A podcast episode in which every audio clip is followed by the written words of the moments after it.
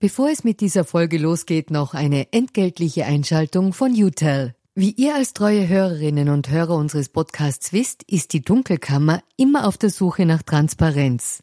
Transparenz, Fairness und Ehrlichkeit sind auch für unseren Werbepartner UTEL sehr wichtig. UTEL bietet Cloud-Telefonie und Rufnummern für Unternehmen und lebt das Wort Fairness wirklich.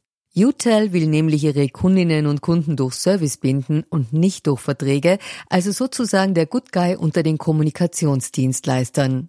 Weitere Infos findet ihr im Internet. Ihr müsst bei der Suche nur den Namen richtig schreiben. Y, zweimal U, hartes T, dann E und L. UTEL eben. Und warum zwei U im Namen? Das fragt am besten ein Teammitglied, weil UTEL beantwortet jede Kundenanfrage und lässt niemanden im Dunkeln stehen. Versprochen. Und damit zurück in die Dunkelkammer.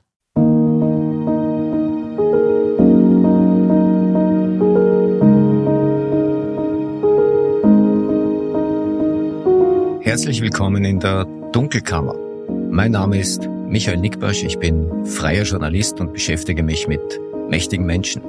Also genauer mit der dunklen Seite der Macht.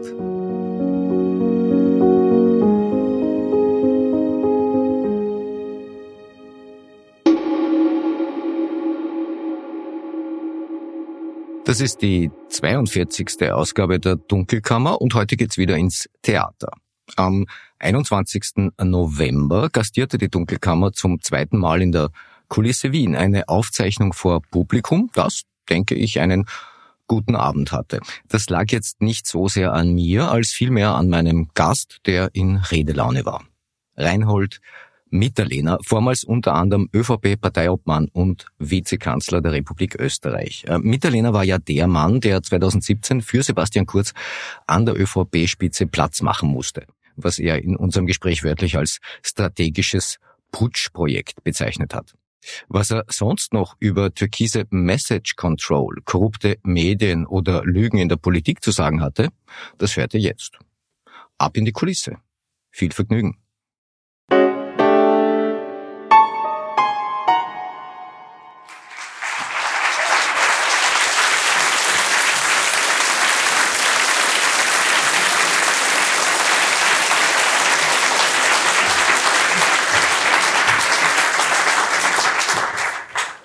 Herr Mitterlehner, Sie haben nach Ihrem Abschied aus der Politik 2017 zwei Dinge getan, die für Politiker in Österreich jetzt nicht unbedingt selbstverständlich sind. Erstens, Sie sind nicht wieder zurück in die Politik gegangen, weil Sie zum Beispiel der Meinung waren, das Land könnte ohne Sie nicht auskommen. Und zweitens, Sie sind in der Privatwirtschaft geblieben, weil Sie da ganz offensichtlich nicht gescheitert sind. Wie gesagt, das ist in Österreich keinesfalls selbstverständlich. Berichten Sie uns doch ein bisschen was aus Ihrer neuen beruflichen Gegenwart? Erstens einmal danke für die Einladung. Ich äh, darf Sie, meine Damen und Herren, auch von meiner Seite begrüßen. Ich weiß nicht, vielleicht waren ein paar dabei. Ich habe äh, vor einiger Zeit, ist schon etwas länger her, auch mit dem Peter Pilz genau in der Kulisse da einen Abend verbracht. Vielleicht waren immer ein paar dabei. Und äh, da haben wir unter anderem auch gesprochen, natürlich über die Zeit nach der Politik. Und äh, für mich war schon eines interessant, äh, wenn man jetzt aus der Politik geht, dann haben wir die meisten den Eindruck, äh, der ist ja total versorgt, also hat zumindest also eine ganz große Pension oder ähnliches. Und du kommst dann irgendwann später drauf, na, eigentlich, du hast nicht die Pension, also ich bin nicht in die alte Regelung gefallen und war gar nicht pensionsberechtigt, noch haben noch einige Jahre gefehlt. Und zum Zweiten kommst du drauf, du hast nicht einmal eine Sozialversicherung. Also im Unterschied zu Deutschland, wo also die äh, von der Security bis zum Büropersonal alles haben, haben wir eigentlich gar nichts. Und nach ein paar Monate, wo man eigentlich sehr euphorisch ist, dass man den Schritt getan hat und gesagt hat, auf Wiedersehen, äh, ich nicht mehr, äh, kommt man dann drauf, na eigentlich muss ich mein Leben irgendwo abdecken und äh, viele machen halt dann den Schritt in die Selbstständigkeit. Ich habe das auch getan. Ich habe als Einzelunternehmer gearbeitet und muss sagen, es ist einigermaßen so gelungen, dass ich in etwa so leben konnte wie vorher, ohne mich da jetzt einschränken zu müssen. Äh, habe natürlich aber dann schon bemerkt, dass die gerade angesprochene Partei, der ich angehöre, äh, mir da in keiner Weise jetzt Begleitschutz oder ähnliches gegeben hat, weil äh, ehrlich gesagt, ich war Wirtschaftsminister neun Jahre lang und äh, hätte ja Menge an Aufsichtsratspositionen angeboten werden, hätte mir sollen aus meiner Überlegung heraus, weil ich viele weil ich viele Leute gekannt habe. Und jetzt kann ich sagen Ihnen, das war auch so. Also ich war mit börsennotierten Unternehmen im Gespräch und im Endeffekt ist es dann immer wieder an dem gescheitert, dass im letzten Moment aus irgendeinem Grund die zurückgezogen haben weil meines Erachtens schon die Überlegung dann gekommen ist, naja, wenn der Kurz und der Mitterlehner nicht Freunde sind, vielleicht brauchen wir irgendwas einmal von der Regierung und dann ist vielleicht nicht so günstig, wenn also der da im Aufsichtsrat sitzt und so ist das eine oder andere dann äh, nichts geworden. Ein paar Dinge haben sie allerdings realisiert oder realisieren lassen und äh, deswegen äh, bin ich auch heute noch beispielsweise da eben in der oberösterreichischen Versicherung oder in anderen Bereichen, war längere Zeit auch in meinem äh, Turbinenunternehmen, äh, da beratend tätig äh, und äh, mache ein paar Vorträge und bin aber mittlerweile auch schon Pensionist und äh, Pensionist hat äh, den Vorteil oder bringt den Vorteil mit sich, ist nicht so hoch, aber man ist unabhängig. Ich brauche niemand mehr rundherum und Sie glauben gar nicht, wie angenehm das ist, weil wenn Sie jetzt Unternehmer sind und beratend tätig sind, wie ich es war, dann treffen Sie einfach zu viele Leute, die kommen und sagen, ah, sie kennen ja eh den, den und dann sonst wen. Also so dieser äh, Telefonbuch, Beratungsjob, äh, der kommt dort nicht durch. Kannst du das nicht vermitteln? Das ist natürlich äh, auf Dauer nicht unbedingt wirklich angenehm, wenn du ähm, genau dort wieder hinkommst, wo du schon warst, aber bei einer anderen Türe de facto reingehst. Summa summarum, äh, man macht eigene Erfahrungen und die eigene Erfahrung lässt sich in einem Wort äh, zusammenfassen, die heißt eigenbestimmt. Der Ausstieg aus der Politik ist alles andere als einfach. Also ich bin wochenlang noch immer, wenn ich vom Flughafen gekommen bin, in Richtung Ministerium abgebogen oder wollte abbiegen, weil man das irgendwie alles gewohnt ist. Wenn du, war 30 Jahre in dem Metier, war auch gern in dem äh, Beruf Politiker, also nicht so, dass man das ein Leiden verursacht hat. Aber wenn du dann woanders bist, musst du dich erst daran gewöhnen. Und am Punkt gebracht hat das einer, der mich gefragt hat, äh, hast du schon eigentlich die Muse, ein Buch zu lesen? Und das klingt so blöd. Aber im Endeffekt ist das genau der Hintergrund. Hast du dann das Umgehen mit dir selber, dass du sagst, jetzt lese ich ein Buch und äh, jetzt habe ich Zeit, bleibe ein wenig länger sitzen und mache anderes. Und wenn das geht, dann hat man es einigermaßen geschafft. Und ich habe mir dann gedacht, schreibe gleich selber ein Buch. Vielleicht lesen es dann die anderen. Zu dem, zu dem kommen wir noch. Also offensichtlich haben Sie mit dem Abschied aus der Politik zunächst einmal Ihre Tagesstruktur verloren. Na schon, ich muss äh, ganz ehrlich gestehen, was äh, schlimm war für mich, war, das Fahren war kein Problem. Ja, weil ich bin schon früher ganz gern selber ins Müllviertel gefahren und äh, am Wochenende mit dem Dienstauto selber gefahren. Warum? Hat zwei Gründe gehabt, weil ich gern Auto gefahren bin und weil das natürlich ein Problem war, wenn der Fahrer am Wochenende in dem kleinen Ort herumkugelt und ständig dann merkt, jetzt sitzt er beim Frühschoppen, dann wird er gefragt, wo wart's gestern, wo fahrt's morgen hin, was habt's geredet. Also das war nicht so angenehm. Oder das übelste Beispiel war nicht, wir fahren auf ins Müllviertel, ich denke mir, jetzt fahre ich nur eine Runde mit dem Radl. Der Fahrer, sage ich zu ihm, gehen auf einen Café oder so, und er sagt, ja, ja, ja, ja. Dann fahre ich die Runde mit dem Radl, sehe auf einer Bundesstraße ist ein Parkplatz daneben, sehr schattiger Kapelle, steht unser Auto, der Fahrer liegt im Auto und schlaft. Und sieht mich auch nicht. Ich sehe gleich, ich fahr vorbei. Nach einer Woche sagt zu mir einer, sag mal, ist bei euch daheim was nicht in Ordnung, dass du im Auto da draußen schlafst? Daher Autofahren war für mich nicht das Problem, aber auf der anderen Seite die Organisation jetzt äh, büromäßig. Der Gast ist einmal gefragt worden äh, betreffend einer Mail und er hat gesagt, er hat mir eine Mail geschrieben. Äh, ich habe ihm das geglaubt, weil in Wirklichkeit machst du diese Erledigungen bei ein paar hundert oder tausend Mails nicht selber. Und wenn du dann aber schreiben musst und das und das an PowerPoint-Präsentationen vorbereiten, erlebst du halt dann deine Tochter oder wen anderen, die sagt, ich mach das jetzt nimmer. Mach das so. Und das war nicht ohne für mich, aber langsam habe ich es auch gelernt. Ich stelle gerade fest, wenn der Chauffeur eines ÖVP-Ministers sein Auto parkt, dann kann das ja nur vor einer Kapelle sein. Ja, klar.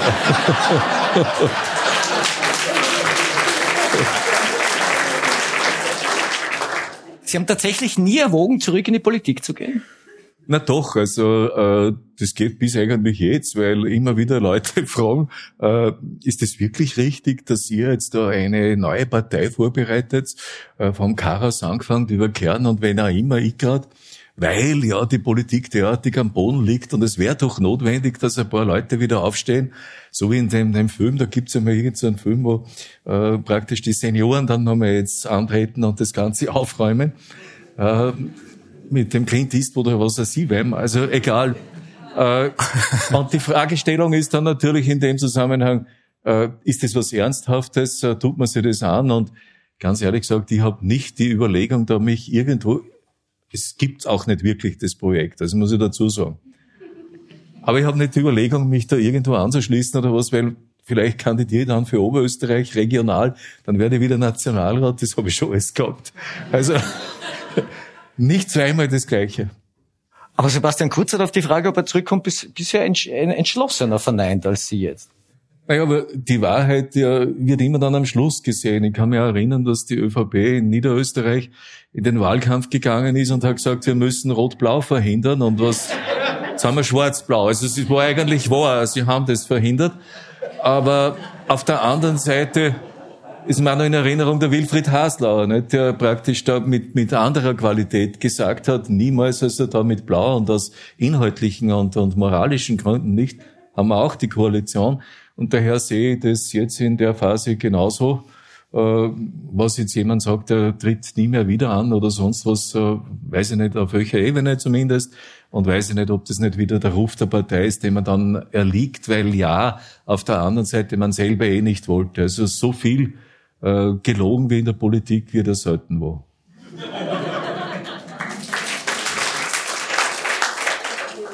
Aber Sie sind schon noch ÖVP oder, oder wie? Ja, freilich. Ich meine, ich habe schon das Prinzip, das muss ich ganz ehrlich sagen, dass ich nicht jetzt also wie eine Fahne am Kirchturm, wenn wir schon vom Kirchturm sind, im Wind einmal in der Richtung und einmal in der anderen Richtung argumentiere. Ich finde, die, die ÖVP hat an sich von den Werten ganz gute Einstellungen, was Eigentum, was Leistung, was Europa anbelangt, lebt diese Werte nicht unbedingt immer. Aber ich, ich bin jetzt eigentlich, äh, seit ich berufstätig bin, bei derselben Bank, obwohl mir die Bank einmal Argentinien-Anleihen äh, mehr oder weniger vermittelt hat. Ich bin bei der römisch-katholischen Kirche, obwohl das auch eine Frage ist, ob das wirklich auf Dauer was Günstiges ist.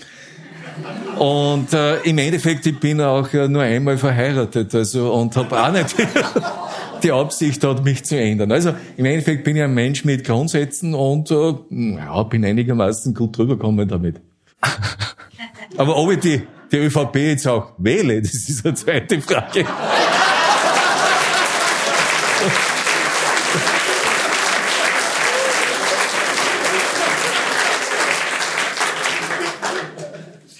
Jetzt muss ich ja fast fragen, was Sie 2024, wenn wir da zum Beispiel Nationalratswahlen haben, erwägen zu wählen.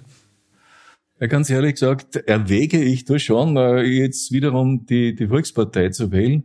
Aus einem einfachen Grund, weil ich glaube, in dem Land brauche ich irgendwo noch ähm, ein bisschen Stabilität und, und klare oder einigermaßen klare Orientierung. Und wenn ich jetzt da gesehen habe, äh, die Wunschvorstellungen vom Herrn Babler, äh, habe ich mich eigentlich schon ein bisschen geschreckt, weil da war wenig Realistisches dabei. Ich habe einen Leserbrief dann gesehen, wo jemand geschrieben hat, und wer ist der Scheich, der das alles finanziert? Äh, die haben auch nicht mehr das Geld dafür. Also von der Seite sehe ich eher Schwierigkeiten. Dann vom, beim Herrn Kickel sehe ich überhaupt das Problem. Ähm, das wäre ganz problematisch, wenn der tatsächlich Bundeskanzler wird. Und die Überlegung jetzt der ÖVP, dass so vielleicht so wird wie im Jahr 2000, dass dann international jemand schreit und sagt, selbst wenn die Erste sind, die können nicht den Bundeskanzler stellen, das glaube ich ist eine verlorene Mühe oder gar nicht der Überlegung wert. Sie brauchen nur schauen, die Melone in Italien und anderes. Also wir haben leider schon ein relativ ähm, ziemlich starkes äh, Schwenken in Richtung rechts, auch auf EU-Ebene. Äh, dennoch glaube ich, dass wir absolut jetzt nicht einen Bundeskanzler mit FPÖ-Qualität haben sollten. Aber äh, ich finde, dass da schlecht ist, wenn man immer nur sagt, der Kickel ist schlecht und der Kickel darf es nicht werden. Man sollte sich inhaltlich mit dem auseinandersetzen, was er sagt. Und da finde ich schon, wenn jemand Öxit in den Mund nimmt und jemand sagt, EU brauche ich nicht mehr äh, und anderes, da gibt's ein paar Themen, schwere Themen, äh, wo ich sage, naja, wir brauchen eigentlich nicht wieder irgendwas Autokratisches. Und jetzt zu den anderen, ja, äh, kann man diskutieren, äh, finde Neos haben ganz gute Ansätze, aber sind nicht weitergekommen. Und äh, bei den Grünen kann sich auch jeder selber überlegen, die äh, bringen es nicht so wirklich drüber, sehe aber eher noch einen stabilen Faktor. Also in Wirklichkeit, und das ist das nicht nur meine Meinung, sondern was mir viele sagen, Naja, und, und auch die Meinungsumfragen sagen, zwei Drittel sind von der Politik in Österreich enttäuscht vor allem von der Regierungspolitik, finde, es sollte heute halt eher einmal eine Durchmischung da stattfinden. Und deswegen haben wir nicht zufällig, zwar scherzhaft, über eine neue Partei geredet. Also wenn das jemand gut machen würde und da ein Antritt macht er 15 bis 20 Prozent. Und andere Länder haben schon vorgezeigt, es ist keine Schwierigkeit mehr heute anzutreten und mit den äh, Social Media und anderen Medien äh, zu erreichen, dass die Bekanntheit schnell steigt. Aber es darf natürlich nicht nur eine Altherrentruppe sein, die da antritt. Ja? Sollen ein paar Junge sein natürlich. Naja, also wenn ich mir jetzt so anschaue, was ein paar Buberl in jüngerer Vergangenheit so angerichtet haben, das ist jetzt kein Veto gegen eine Altherren-Frauenpartei. Ja. Ja, also ich finde, eine bestimmte Erfahrung ist einmal äh, nichts Negatives, aber auf der anderen Seite ist die Erfahrung ein Faktor. Es sollte halt eigentlich für jede Position, wenn ich in die Politik gehe, eine bestimmte Qualifikation auch vorliegen. Und da habe ich schon den Eindruck, dass das in letzter Zeit nicht mehr so gehandelt wurde. Äh, denn zu meiner Zeit war es halt so, dass de facto, wenn jemand, wir haben in Österreich Ministerverantwortlichkeit, das wissen Sie. Im Endeffekt heißt es, im Unterschied zu Deutschland, dass der Minister vorgibt, nicht der Bundeskanzler, der Minister ist verantwortlich. Und der Regierungschef kann koordinieren, aber im Endeffekt kann er nicht die Richtung vorgeben. Jetzt hat man natürlich in Österreich in den letzten Jahrzehnten immer geschaut, dass man Minister kriegt, die Qualität haben, die schon im Vorleben bestimmte äh, Managementaufgaben oder fachliche Aufgaben in dem Metier erfüllt haben. Nicht immer ist das gelungen, aber sehr oft ist das gelungen, waren eigentlich lauter Alpha-Tiere. Und jetzt hat der Sebastian Kurz damals im Jahr 2017 das anders gemacht de facto eine Art faktische ähm, Richtlinienkompetenz gemacht, wo Message Control war und wo praktisch jeder Minister seine Aufgaben und so weiter zugewiesen bekommen hat. Ich finde, dass das natürlich nicht günstig war, hat den äußeren Eindruck einigermaßen verbessert, ja, weil man nicht da und dort halt ein unabgestimmtes Vorgehen gehabt hat, sondern alles Streamlining und so weiter, jede Aussage genau getimt zu den Regierungssitzungen. Aber das Problem war halt dann, dass damit natürlich auch die Qualität der Minister nicht in dem Ausmaß da war, wie es hätte sein sollen. Und das spürt man natürlich jetzt dann auf allen Ebenen. Aber das ist nicht nur auf der Regierungsebene. Zu meiner Zeit waren halt im Nationalrat auch einige Universitätsprofessoren, Rechtsanwälte. Das alles haben sie heute weniger, sagen wir so. Gibt schon qualitativ gute Leute, aber im, insgesamt traue ich mir zu sagen, dass das Niveau in der Politik nach unten gegangen ist. Und dass die Schulungen, die die einzelnen Parteien jetzt da anbieten, eher in Richtung Rhetorik und in Richtung äh, Botschaften geht, aber nicht in Richtung jetzt Wissensvermittlung, weil scheinbar das Wissen auch nicht wirklich wichtig ist. Fachkräftemangel, nicht? Also der einfach ausgedrückt, ja. Der zieht sich ja mittlerweile durch viele Branchen und da herrscht vielfach ein Kriss um die besten Köpfe, aber in der Politik irgendwie nicht. Also Sie sagen es ja selber, also der Fachkräftemangel in der Politik ist offenbar jetzt äh, besonders ausgeprägt, aber von einem Wettbewerb um die besten Köpfe in der Politik, also könnte ich, könnte, würde ich jetzt nicht so wahrnehmen. Ich finde es zum Beispiel ehrlicherweise erstaunlich, dass es bis heute keine festen Kriterien gibt, ähm, Qualitätskriterien gibt, was es zum Beispiel braucht, um Ministerin oder Minister zu werden. Und was mir vielfach übersieht, ein Ministerjob ist ja ein Managementjob. Da geht es ja darum, dass man ein Ministerium verwaltet, für das viele Leute arbeiten. In jedem Fall waren das ja Hunderte. Äh, also da sollte man ja sinnvollerweise was von Management verstehen. Warum ist das nicht wertgeschätzt? Naja, weil es natürlich einfacher ist, jemand jetzt zu handeln, der äh, das alles nicht kann und der jetzt abhängig ist davon, äh, naja, der jetzt abhängig ist davon, dass er entsprechende Mitarbeiter im Kabinett hat. Und ich meine, es ist ja kein Zufall, dass also damals nach mir äh, in jedes Kabinett, das also entsprechend einen Minister jetzt der ÖVP gestellt hat und Leute hineingesetzt worden sind, deren Aufgabe es war, die einen entsprechenden Kontakt jetzt zum Bundeskanzleramt äh, zu halten und herzustellen. Und äh, im Ministerium hat man dann die Generalsekretäre gesetzt, die die Aufgabe gehabt haben, das Ministerium zu managen. Das klingt ja positiv, aber in Wirklichkeit zu kontrollieren. Da kriege ich natürlich dann irgendwo so ein Streamlining raus, aber im Endeffekt fruchtbar im Sinne jetzt, dass ich Meinungsvielfalt und dass ich mich positiv insgesamt entwickle, ist es auf Dauer nicht. Und äh, das hat sich auch entsprechend gezeigt. Und äh, auf der anderen Seite muss ich sagen, äh, man hat da zu wenig Leute von außen geholt. Äh, wenn Sie jetzt schauen, also von meinem Kabinett, und ich muss sagen, die, die Leute waren alle in Ordnung. Aber waren eben Kabinettsmitarbeiter und keine Minister, waren drei, lassen drei Leute im Wesentlichen Minister waren. War unter anderem die Frau Aschbacher dabei, eine nette Frau. Äh, auch eine, eine kompetente Frau. Ich möchte gar keinen falschen Eindruck da jetzt erwecken. Aber im Endeffekt hat sie bei mir aufgehört, weil sie sich überfordert gefühlt hat. Sie hat internationale Politik betreut und ist dann wieder in die Privatwirtschaft zurückgegangen. Ich war doch überstaunt, doch erstaunt, dass sie dann Ministerin geworden ist. Und auf der anderen Seite, äh, der jetzige Landwirtschaftsminister war bei mir im Kabinett. Und äh, der Magnus Bronner war zwar nicht direkt im Kabinett, aber auch in meinem Bereich. Ich finde, der macht das eh sehr gut. Äh, aber im Endeffekt ist das schon eine bestimmte, ich will nicht sagen jetzt, eine Innenorientierung oder Inzucht, aber so richtig breit, richtig breit aufgestellt ist das nicht. Die ÖVP hat sich traditionell als christlich-soziale Partei definiert. Wenn ich mir jetzt so anschaue, was in den vergangenen Jahren so war, dann schaut das doch so aus, als seien da rund um die Parteispitze Leute gewesen, die anderen Leuten wie dem René Benko oder der Eva Dichand doch deutlich mehr Nächstenliebe entgegengebracht haben als andere Leute, die zum Beispiel keine Privatstiftungen haben. In der Migrationspolitik ist, ist, ist die ÖVP ja doch deutlich nach rechts gekippt und dazu scheinen dort jetzt auch einige Leute Probleme mit rechtsstaatlichen Institutionen zu haben und auch der Pressefreiheit. Ich verweise auf die äh, regelmäßigen äh, Ausrede von Abgeordneten Hanger gegen die WKStA. Die Ministerin Edstadler will das Zitierverbot aus äh, Ermittlungsakten durchsetzen. Also wenn man es genau nimmt, ist die Farbe Türkis halt auch viel blauer, als sie schwarz ist.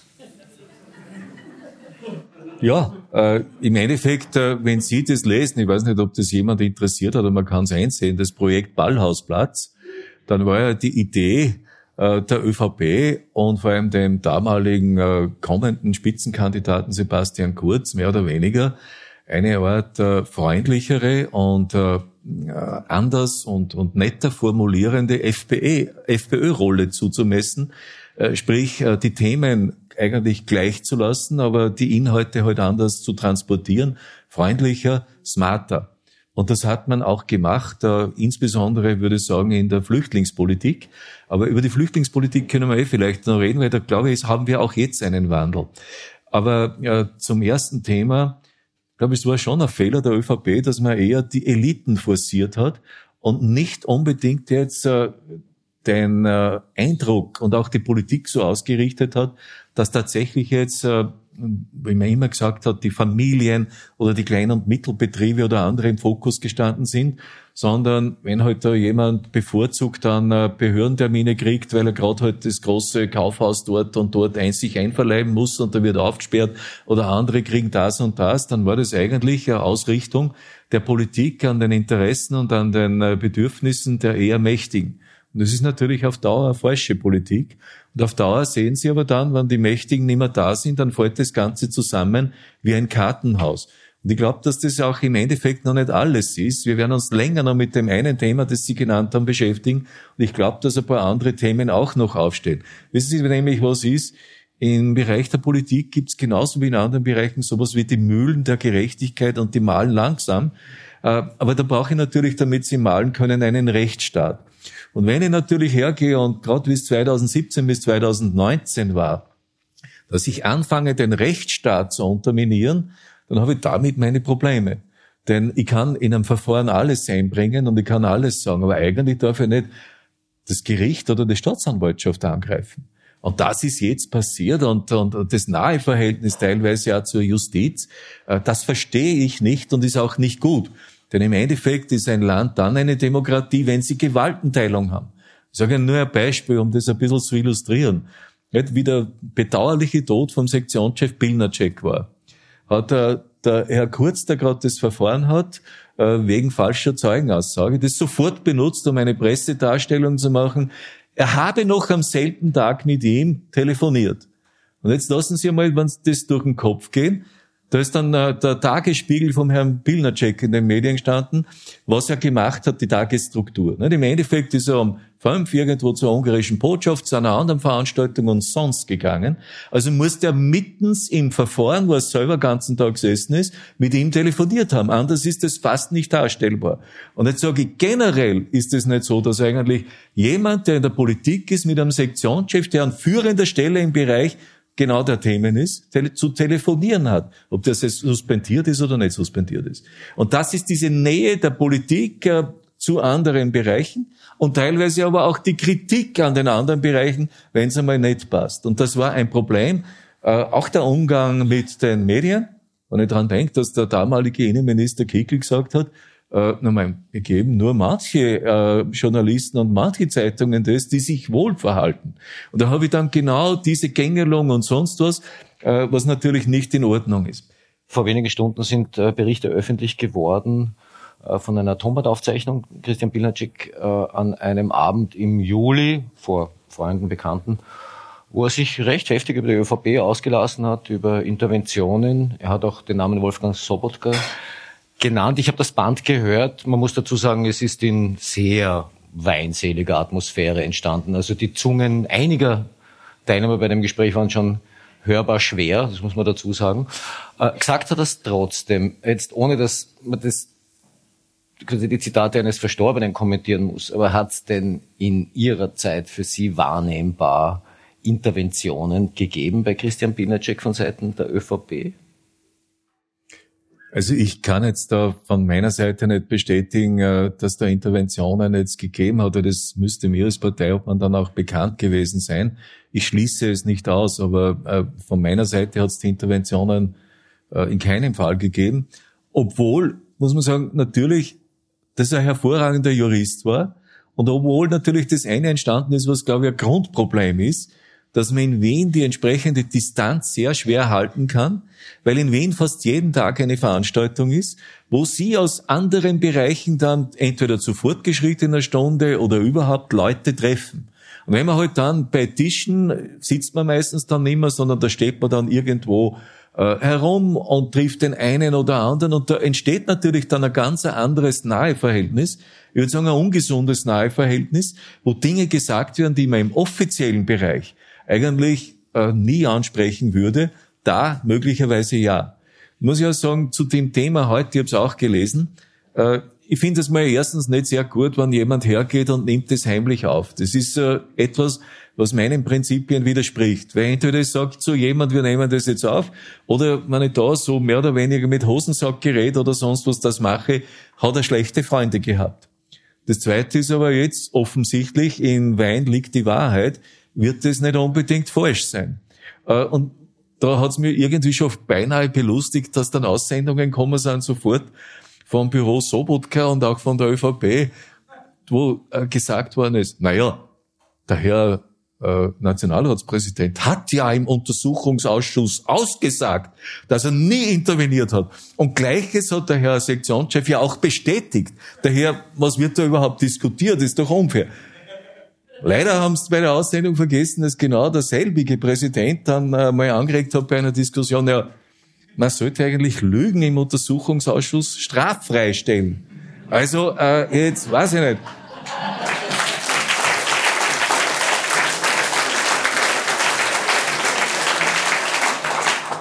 Aber bevor wir jetzt da in Einzelfacetten kommen der gesamten Problematik, glaube ich schon, dass da äh, Sie jetzt was Richtiges angesprochen haben.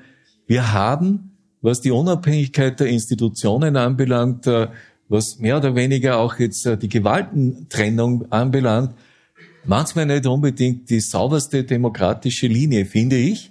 Und äh, gerade diese Annäherungen da auf der einen Seite, wo ich sage, Politiker und der Justizbereich, ist einfach ein Problem. Sage ich Ihnen offen dazu, wie ich angefangen habe in Linz hat mir einer sofort gesagt, du pass auf, du arbeitest da, ich war Sekretär vom Kammerpräsidenten, du arbeitest da in dem Bereich, da gibt's einige Interventionen, sagt der Hans, mach nie eine Intervention beim Finanzamt und beim Gericht, weil da hast sofort irgendwas mit einem Verfahren.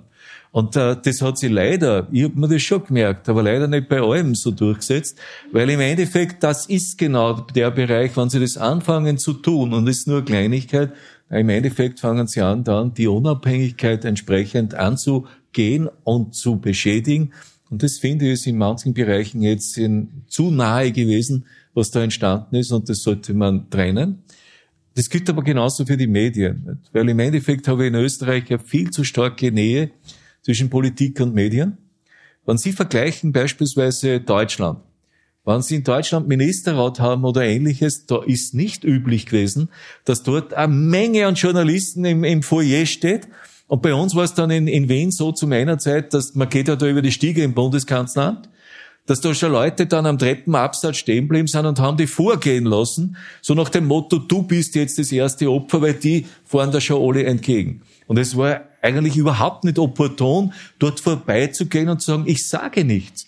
Weil die haben die direkt äh, blockiert. Dann hat man versucht einmal, so wie in Brüssel, eine Line zu machen, als mit einer Schnur. Aber so wirklich äh, eingehalten hat man das auch nicht.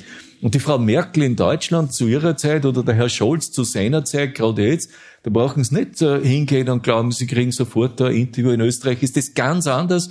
Äh, da war es äh, de facto so, dass heute, und ist wahrscheinlich heute so, dass das ganz, ganz leicht ist, weil man eh jeden kennt und äh, jeden auch anrufen kann. Ich glaube, es hat jeder Politiker und umgekehrt die Nummer vom Chefredakteur, vom Herausgeber, vom Eigentümer, von den Journalisten sowieso. Und der richtig Gute im Bereich jetzt der Politik ist auch nicht der, der einen Journalisten beeinflusst, sondern der einen Eigentümer beeinflusst und sagt, okay, so machen wir es nicht. Ja, ich habe ja nicht viele Telefonnummern von Politikerinnen und Politikern. Die meisten, die ich habe, habe ich aus Ermittlungsakten.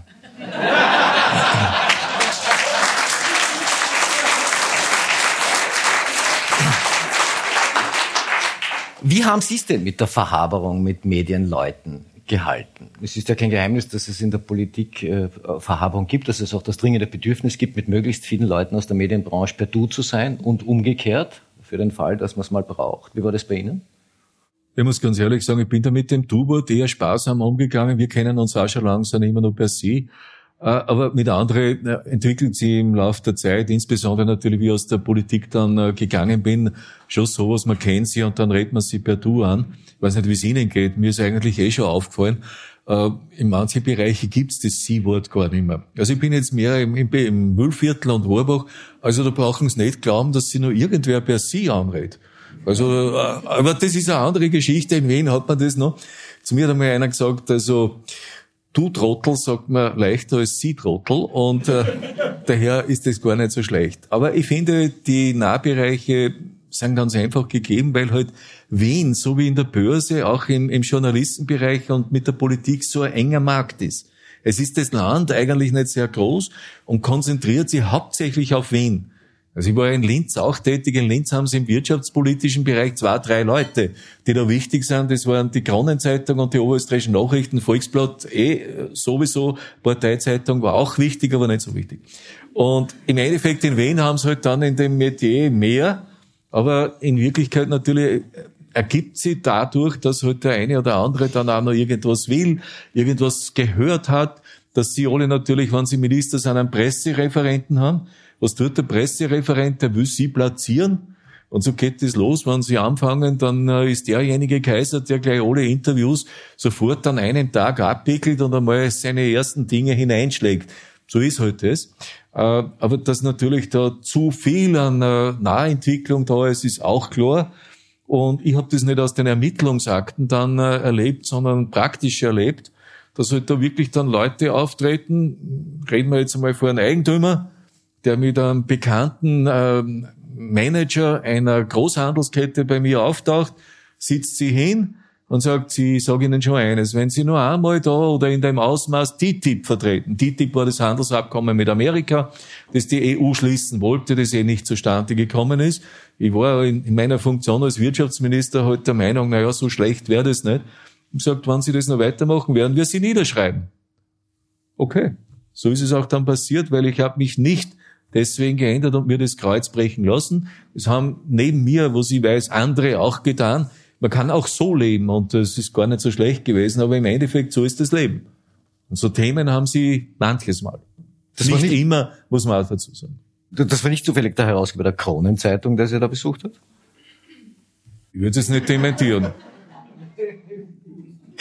Sie haben auch Ihr Buch gestellt Dreift äh, Haltung erschienen 2019 im Ecowin Verlag äh, sehr zu empfehlen. Der Name ist Programm. Sie schildern in dem Buch unter anderem den Bruch mit Sebastian Kurz. Wenn ich das kurz referieren darf, im Mai 2016 gab es offenbar den Wunsch von Sebastian Kurz, damals Außenminister, dass Sie die Koalition mit der SPÖ sprengen, damit er als Spitzenkandidat in Neuwahlen gehen kann. Und aus Ihnen wird dann was anders. Also Parlamentspräsident oder was auch immer. Er hatte, glaube ich, noch nicht damals darüber nachgedacht. Sie haben damals abgelehnt, das zu machen und schreiben dann in Ihrem Buch, das war dann auch der Bruch mit Kurz. Wie haben Sie das in Erinnerung? Ja, eigentlich genauso.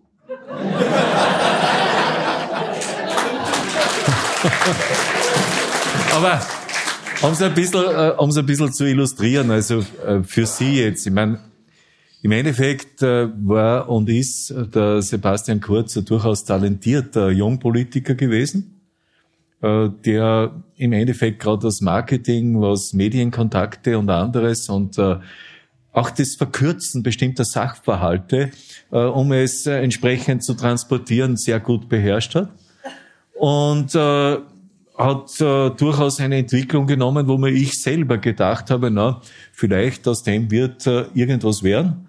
Äh, war im äh, Staatssekretär und hat dort äh, das Thema Migration eigentlich mir hat gewundert, dass die Medien drauf so reingefallen sind, weil im Endeffekt hat er das Thema Migration damals rein leistungsorientiert dargestellt. Also er hat gesagt, also schaut euch doch den Ivica Vastic an und da, da gibt's irgendwen, der Computer erzeugt, die sind von da und von dort. Und alle, die Leistung gebracht haben, haben auch Erfolg gehabt. Und im Endeffekt hat ihn aber damals niemand gefragt, und was ist mit die, die sich nicht einordnen wollen, die einfach auch nicht Deutsch lernen wollen und die ganzen Probleme. Und so ist aus dem heraus eigentlich so der Eindruck entstanden, na, der versteht eigentlich äh, die Thematik und äh, die Innenministerin hat ihn auch entsprechend unterstützt, was ja gut war. Aber dann ist der, der springende Punkt entstanden, äh, nämlich der war das Jahr 2013, der Nationalratswahlkampf. Und eigentlich habe ich geglaubt, der Spindlecker war damals Parteiobmann, der wird jetzt den Kurz als Spitzenkandidat für Wien nominieren, denn er war Wiener. Und in Wien hat man jemand gebraucht, der dort kämpft, der dort äh, aufbricht, weil es ist für einen Wahlsieg eigentlich das Wichtigste, dort einen guten Kandidaten zu haben. Und der hat sich schon in den Vordergrund gespielt.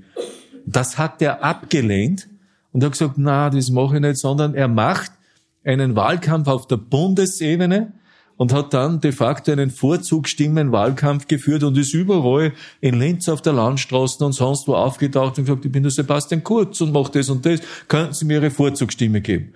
Der langen Rede kurzer Sinn war, dass dann äh, die Nationalratswahl stattgefunden hat und er hat mehr Stimmen gehabt als der Bundesparteiobmann Michael Spindlecker.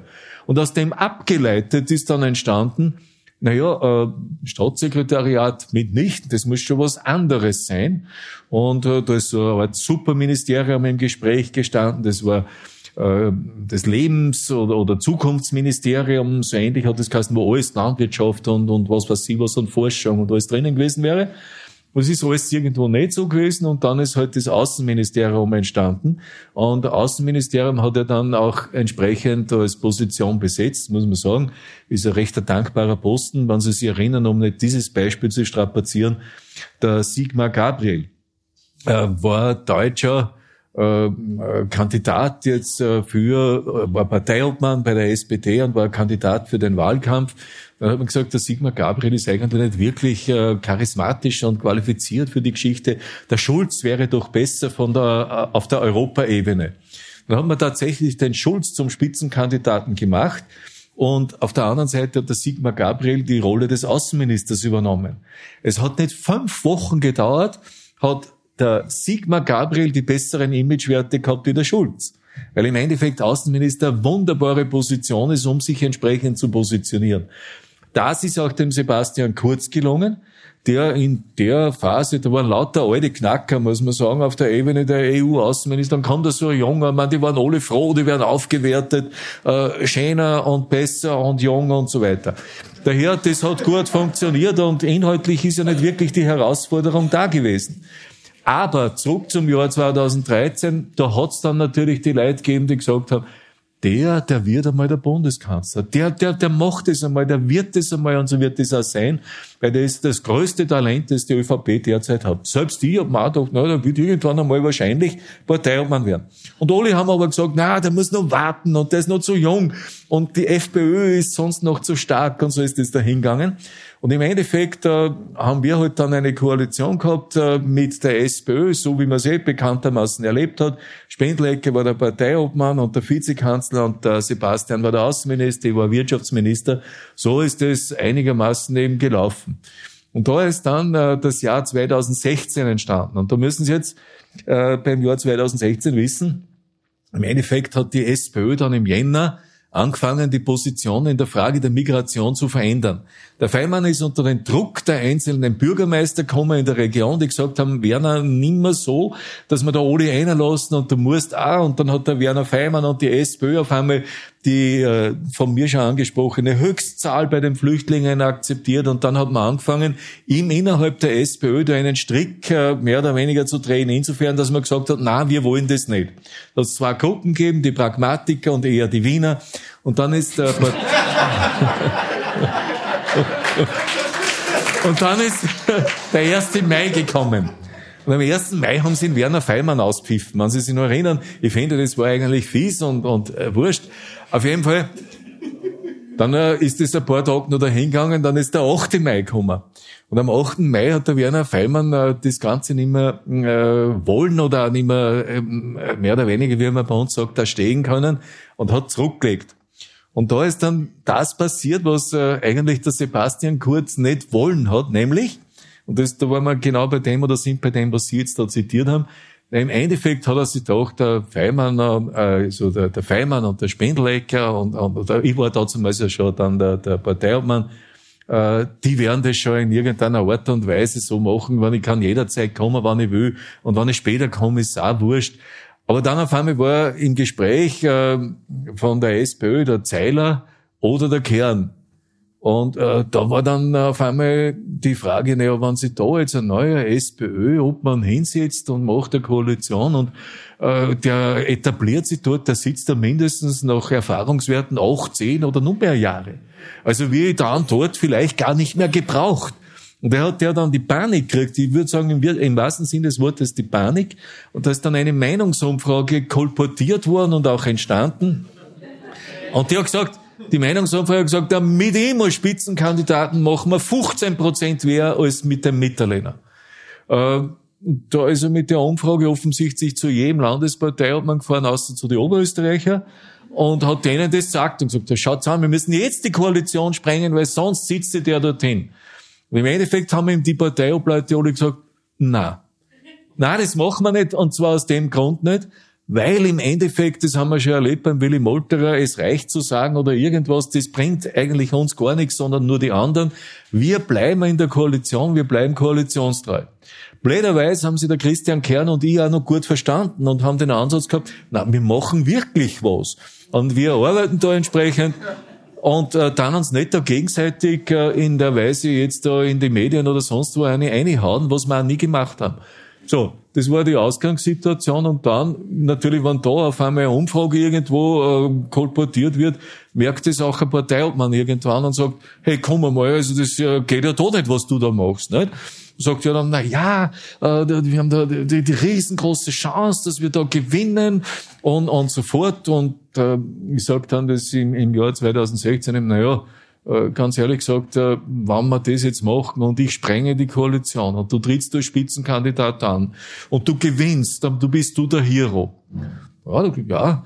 ja, und wenn das nicht so ausgeht und du gewinnst nicht, oder es bleibt gleich, oder wir verlieren sogar, sagt jeder, wer war der Depp, der das gemacht hat? Das war ich. Ja, ja. Na, überleg mir das. Aber beantworte mir, und das habe ich dann auch im Buch ja auch geschrieben, beantworte mir die Frage, was soll dann eigentlich mit mir passieren? Naja, das, das habe ich mir eigentlich noch gar nicht überlegt. Aber irgendwas werden wir schon machen in der Form. Äh, ja, und dann habe ich ihm gesagt, nein, das mache ich nicht. das ist für mich nicht wirklich eine Option. Und im Endeffekt, äh, wir sind der Meinung, dass wir noch einiges weiterbringen. Also wir werden die Regierungsarbeit fortsetzen. Die Bevölkerung will auch nicht unbedingt Neuwahlen. Das war im Jahr 2016 im Mai, beziehungsweise dann schon im Juni und hat sich dann so Richtung Juli fortgeschleppt. Und dann sagt er zu mir, okay, ich verstehe das, dass du das sagst, aber du wirst jetzt äh, in der Form zur Kenntnis nehmen, ich mache nur noch den Außenminister und sonst nichts. Sage ich, okay, ich mache das andere sowieso, zu dem bin ich auch da. Leider, leider war das dann nicht so, weil dann hat er angefangen, genau das in der Form, ähm, was auch dann nachher ja bei den Erhebungen rausgekommen ist, äh, zu machen nämlich Fundraising-Geschichten und sein Programm vorzustellen äh, in ganz Österreich. Und jetzt müssen Sie natürlich schon wissen, in dem äh, Bereich war das so, ich war neun Jahre Wirtschaftsminister, dort damals acht Jahre. Und bei jeder, wo irgendwer eingeladen war zum Fundraising, hat mich einer angerufen von der Gruppe, wann nicht mehr, und hat gesagt, du, äh, der war da und hat das da gemacht, wir waren da eingeladen, wir waren baff erstaunt, was da alles und so weiter und geht das und ist ja wirklich ein Witz und so fort. Ja, natürlich habe ich das dann überzogen, aber eigentlich jetzt nicht unbedingt die Chance gehabt, was soll ich da in dem Zusammenhang jetzt tun, nicht? Weil hat mir sogar jemand gesagt, äh, geben Sie ihm doch eine andere Funktion, aber das ist nicht mehr gegangen. So, ich meine, in einem anderen Land hat man das dann gemacht, bei uns ist das nicht gegangen. Auf jeden Fall haben wir dann so die Geschichte eigentlich so hineingeschleppt und ist der Konflikt intern immer größer geworden. Allerdings muss ich sagen, der Unterschied zu anderen war etwa, nehmen Sie Tosco Ziel oder äh, Pamela Rendi Wagner, wir haben uns in der Öffentlichkeit eigentlich nie bekriegt. Weil wir haben beide gewusst, na, wenn wir das machen, dann werden wir wahrscheinlich beide nichts erreichen. Daher, das war immer, die Journalisten haben es zwar überzogen, was da läuft, aber die Öffentlichkeit hat es nicht überzogen. Und so ist dann eigentlich für mich was Günstiges passiert in der Zeit, nämlich die Bundespräsidentenwahl ist wiederholt worden. Und in der Phase, wo jetzt sozusagen die Bundespräsidentenwahl wiederholt wird und Österreich eh unsicher ist, jetzt auch nur Nationalratswahlkampf vom Zaun zu brechen, das geht schon gar nicht. Und daher war in dem Kontext eigentlich irgendwo Ruhe. Und äh, ich bin dann auch gefragt worden, was ich äh, nach, äh, das war also nach äh, der, der Entscheidung, wo zuerst der, äh, der, der Kandidat der FPÖ vorn war, äh, war die zweite Stichwahl am 4. Dezember 2016 und ich bin gefragt worden, was ich sage und meine Töchter haben gesagt, du kannst nicht sagen, äh, das ist Wahlgeheimnis, du musst was sagen. Und ich habe gesagt, ich wähle den Van der Bellen. Und äh, aus verschiedenen Gründen. Und dann haben wir das alle in der ÖVP da und dort, oder nicht alle, aber einige übel genommen, aber genau in den Bereichen, äh, wo er vorher erfahren war. Der Hofer hat dann der Hofer genau verloren, insbesondere in Oberösterreich und im Müllviertel. Und, und die FPÖ, die FPÖ äh, hat ein Trend ist ein Trend, ja. Also das war nicht unbedingt die oder vielleicht nur zu einem gewissen Teil. Und die haben nichts anderes gewusst, als dann in der Öffentlichkeit so, der Mitterlehner hat uns das ruiniert. Das hat aber nicht mir geschadet, sondern es hat mir eigentlich genutzt. Und dadurch sind wir eigentlich so im Jahr 2016 wieder etwas besser dagestanden. Und dann äh, können Sie sich erinnern, um das jetzt noch weiter zu spinnen, ist eben das Jahr 2017 entstanden. Und im Jahr 2017 hat im Jänner der Christian Kern unter Beratung verschiedener anderer den Plan A vorgestellt. Und der Plan A hat eigentlich verschiedene Punkte drinnen gehabt, die uns gar nicht so gepasst haben. Und im Endeffekt äh, ist aber die ÖVP, also wir, am falschen Fuß überrascht worden, weil der Sebastian Kurz hat zu dem Zeitpunkt den Vorsitz in der OSZE gekriegt als Außenminister und war auch nicht gerade mit dem Wahlthema jetzt äh, da beschäftigt und auf einmal haben alle gesagt, es gibt jetzt Neuwahlen, weil der Kern macht in Wales eine Rede und bei der Rede sagt er, entweder verhandelt die ÖVP jetzt mit mir oder wir müssen in Neuwahlen gehen. Und dann haben wir gesagt, okay, na, wir verhandeln. Dann ja, ist der SPÖ natürlich nichts anderes überblieben, als zu verhandeln.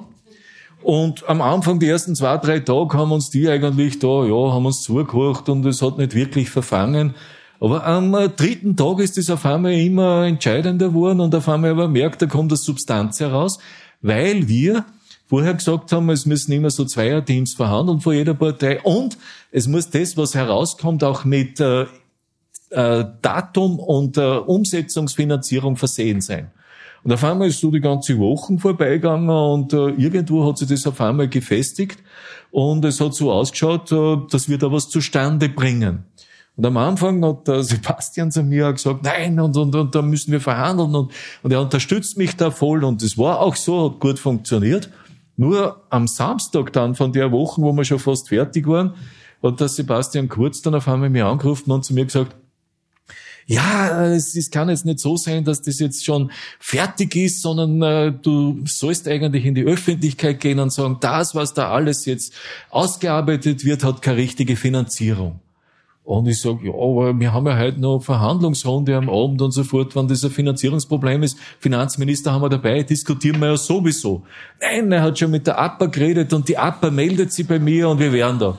Ich sage, nein, ich mache das nicht, weil ich um 15 äh, Uhr oder was, oder um 16 Uhr haben wir den Kern bei der Verhandlung. Der Kern fragt mir als allererst, sag einmal, kannst du mir das nicht direkt sagen? Okay, ja, dann nehm nicht, aber ich werde nicht unterschreiben, was ihr da fertig macht. Das war nicht nur der Sobotka, sondern er auch. Ja, okay, wir schauen einmal, dass wir fertig werden. So, dann kommt die Geschichte 16 Uhr Samstag der Woche. In Graz war irgendein Opernball und was weiß ich was, äh, wurscht. Ich kann mich auch noch erinnern, dass Mainz gegen Köln gespielt hat. Weil, ja, da haben, da haben 6-1 oder so gewonnen und der Peter Stöger war der Trainer, das hat mich aufgebaut.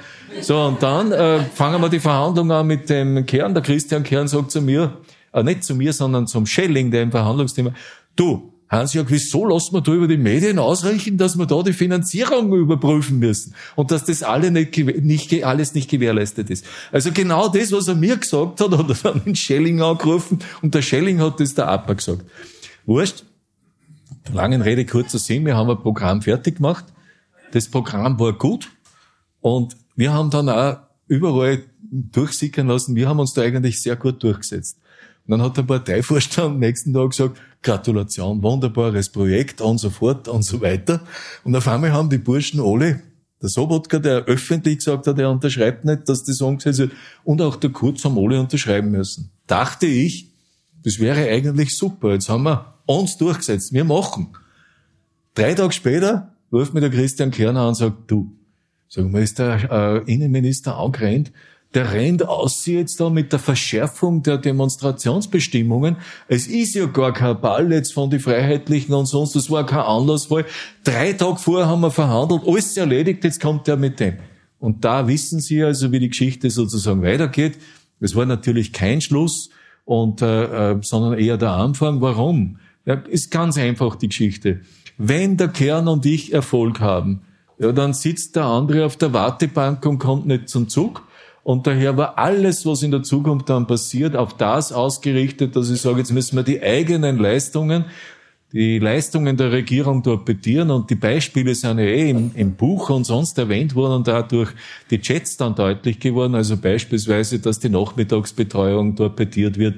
Nicht im Buch steht drinnen, dass man den, beim Finanzausgleich geschaut hat, dass man die Mindestsicherung, die fertig war, torpediert hat und ein paar andere Sachen genauso. Warum?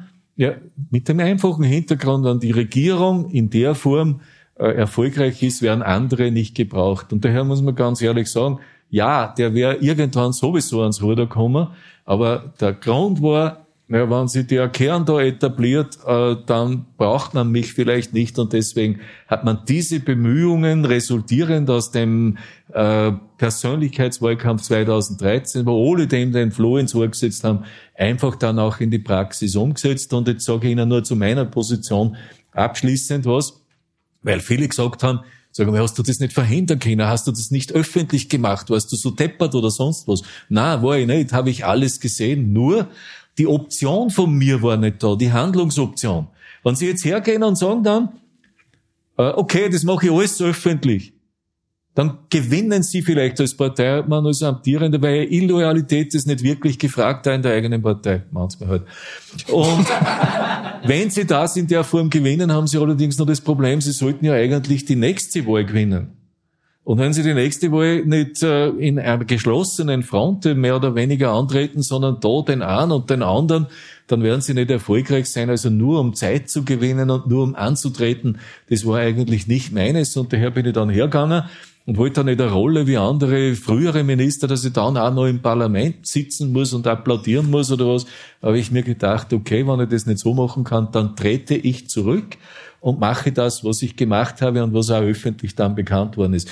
Das ist im Großen und Ganzen die ganze Geschichte. Also ich war weder feindlich gegenüber dem Eingestellten noch sonst irgendwas, sondern es geht wie vieles im Land immer nicht um die Entscheidungen inhaltlicher Art, sondern es geht um die Macht. Wer ist verantwortlich über Personen, wer ist verantwortlich über Mittel und Ressourcen zu entscheiden? Nicht, dass es selber kriegt, sondern wer entscheidet. Und das ist fast in allen Demokratien der springende Punkt, warum jemand vorstellen möchte. Und das war auch im gegenständlichen Punkt genau dasselbe. Die weitere Geschichte kennen Sie. Vielleicht nur zwei, drei Sätze noch dazu. Natürlich merke ich dann nachher, wie ich zurücktreten bin, dass dann mir anruft der Falter und wer jemand sagt, sagen Sie mal, ist Ihnen das alles bekannt? Das war in schriftlicher Form da, das Projekt Ballhausplatz. Und da waren jeden Sonntag schon Art äh, Schattenregierungssitzungen, wie man sie torpediert und das und das. Und natürlich denkst du dann im Wahlkampf 2017, ja, mit dem müsste die eigentlich jetzt ausgehen in die Öffentlichkeit, das lasse ich mir doch nicht gefallen. Und nein, das habe ich nicht gemacht aus dem Grund, ich wollte dann nicht für ewige Zeiten der Buhmann sein, der einen Wahlerfolg verhindert. Obwohl der Wahlerfolg dann auf tönenden Füßen gestanden ist, wie wir dann alle wissen, weil im Endeffekt, was ich heute schon angesprochen habe, die Mühlen der Gerechtigkeit habe ich mir nie erwartet, schneller kommen, als man eigentlich glaubt. Ja, das ist es.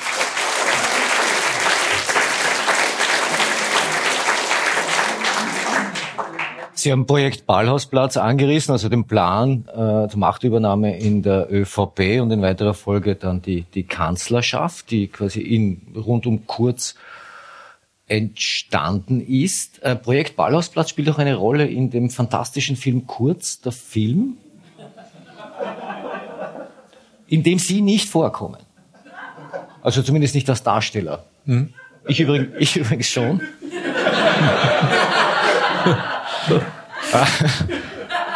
Äh, in diesem Film nennt Wolfgang Schüssel Projekt Ballhausplatz eine Verschwörungstheorie. Und die Leute lieben so Verschwörungen. Ähm, was macht das mit Ihnen? Ich meine, Sie sind ja Teil der Geschichte Projekt Ballhausplatz. Wenn ein Parteifreund, darf ich Wolfgang Schüssel einen Parteifreund nennen? Nennen Sie ihn so, ja. ah, das Ganze als Verschwörungstheorie abtut. Was macht das mit Ihnen? Naja, hat schon eine bestimmte Wirkung, äh, wobei sagen muss, da Wolfgang Schüssel ist nicht immer treffsicher, ähnliches hat er auch zum Krasser gesagt. Nicht? Also hat ihm, hat auch geglaubt, er ist unschuldig, aber das wird sich noch entsprechend herausstellen, weil das Verfahren ja noch nicht abgeschlossen ist. Aber ich muss sagen, jeder kann ja hingehen, da gibt's ein Dokumentationsarchiv, wo er das nachlesen kann, wie der Plan Ballhausplatz ausgeschaut hat und was da personell und finanziell und inhaltlich passieren soll. Und es war durchaus ein strategisches, würde ich sagen, Putschprojekt. Das ist es und das ist vorhanden und was die einzelnen Herrschaften, die immer jetzt das beurteilen, nicht sehen, ist, dass sie ja nicht nur eine rechtliche Verantwortlichkeit haben, die jetzt ja überprüft wird im Sinne der ganzen Verfahren. Da haben sie Umfragen gefälscht und wie haben sie es vor allem finanziert und was ist da noch alles gelaufen? Das ist das Rechtliche. Aber sie haben natürlich auch eine moralische Verantwortung, eine politische Verantwortung und von, bei der politischen Verantwortung äh, traut sie eigentlich niemand eine Beurteilung abzugeben seitens jetzt der früheren Verantwortung Verantwortlichen nach außen, äh, weil man so ungefähr dann natürlich zugeben müsste, dass man einen Fehler gemacht hat, indem man das alles eins zu eins geschluckt hat, was da erzählt worden ist und was da vorgemacht worden ist. Und das ist natürlich ein Problem, ich würde sagen, frühere Repräsentanten, die das sagen, na okay, gut, also ob der das so oder so sagt, ist wurscht. Aber im Endeffekt glauben halt natürlich auch einige noch immer, äh, dass da vielleicht eine Verschwörung war und irgendwas anders nicht war oder, oder so und so war. Und die ÖVP hat den Fehler gemacht, die Angelegenheit nie wirklich zu bereinigen. Äh, was heißt bereinigen? Ich muss dann irgendwann einmal hergehen und die Verantwortlichen, nämlich auf der Ebene zwei und drei entfernen. Und wenn aber der Pressechef immer nur jetzt der Berater ist, der die Abgeordneten überzeugt, was richtig und gut ist, nämlich der Herr Fleischmann, dann muss ich sagen, da hat die ÖVP die Lehren überhaupt noch nicht ansatzweise äh, erkannt, die man ziehen sollte. Und das wird natürlich der Partei, muss man sagen, leider, ja, weil es wird ihnen nächstes Jahr auf den Kopf fallen. Und äh, man sieht vielleicht jetzt da sitzen und sagen, ja, was er erzählt, das ist irgendeine Geschichte der Vergangenheit, ist eh recht und schön. Die Geschichte wiederholt sich ja gerade. Warum? Und es ist Ihnen schon aufgefallen, dass eigentlich irgendwo jemand Interesse hat, dass die Regierung nicht sehr viel Erfolg hat. Ja? Und dass die Werte vom, vom Bundeskanzler auch nicht in den Himmel steigen. Glauben Sie, dass zum Beispiel dieses Video, das da entstanden ist in Hallein, dass das zufällig entsteht? Oder glauben Sie, dass das zufällig zu einem bestimmten Zeitpunkt kommt? Oder nehmen Sie ein anderes Beispiel. Wenn Sie Bundeskanzler sind und Sie bemerken, in der Öffentlichkeit wird diskutiert, dass ein Untersuchungsausschuss mit äh, vielen, also vom Club da vorbereitet wird. Und der Untersuchungsausschuss hat zum Ziel, die Auftragsvergabe der einzelnen Ministerien, insbesondere auch der Grünen, zu untersuchen, der anderen sowieso in der Verantwortung von dazumals. Da müssen Sie sich eigentlich denken, äh, okay, ist vorbereitet, wer hat den Auftrag dazu gegeben? Wenn es der Partei, ob man der Bundeskanzler selber war, war er, finde ich, nicht wirklich gut beraten, denn die Frage ist, hat er ein derartiges Problem? Sehe ich nicht. Wer hat das Problem gehabt? Ja, der frühere Bundeskanzler. Wem will man ans Zeug flicken? Denen, die eh auch genauso waren. Die Intention ist ja zu sagen, die anderen waren genauso schlecht.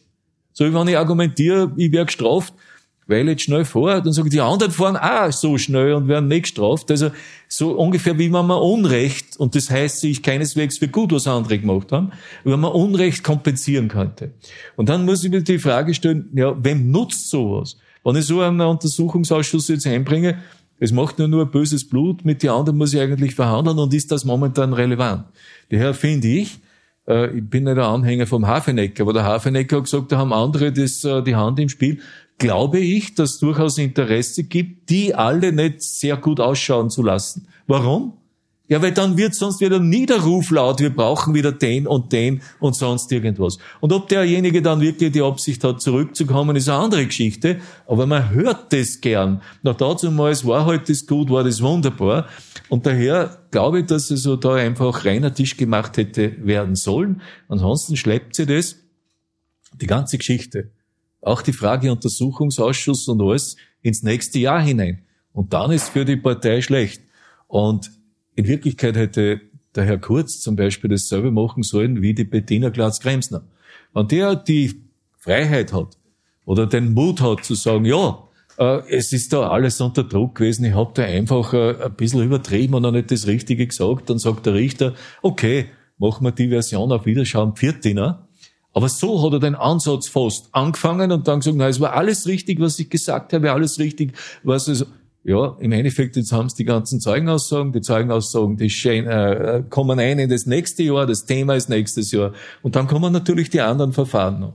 Und daher glaube ich, im Endeffekt, äh, es ist ein Problem, wenn man nicht eine klare Kante macht und einen klaren Schnitt macht, alles andere ist dann eine never-ending Story. Und es wird Ihnen vielleicht der Antwort schon unsympathisch sein, jetzt hören Sie das wieder. Aber ich glaube, diese Selbstbereinigung muss die Politik einmal machen.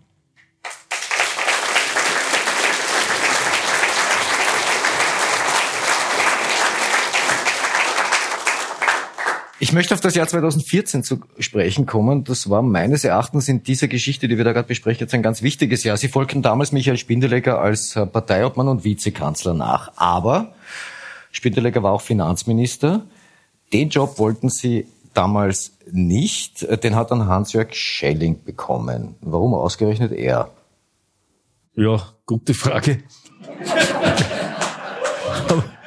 Ja, also ganz ehrlich gesagt, also ich kann äh, einmal klar beantworten, warum ich das nicht gemacht habe, weil wir da zum Beispiel, ich meine, es war äh, nicht wirklich professionell, aber gut, da war der Werner Mumm von der Arbeiterkammer bei mir und dann haben wir gemeinsam ein Anforderungsprofil gemacht für einen Finanzminister.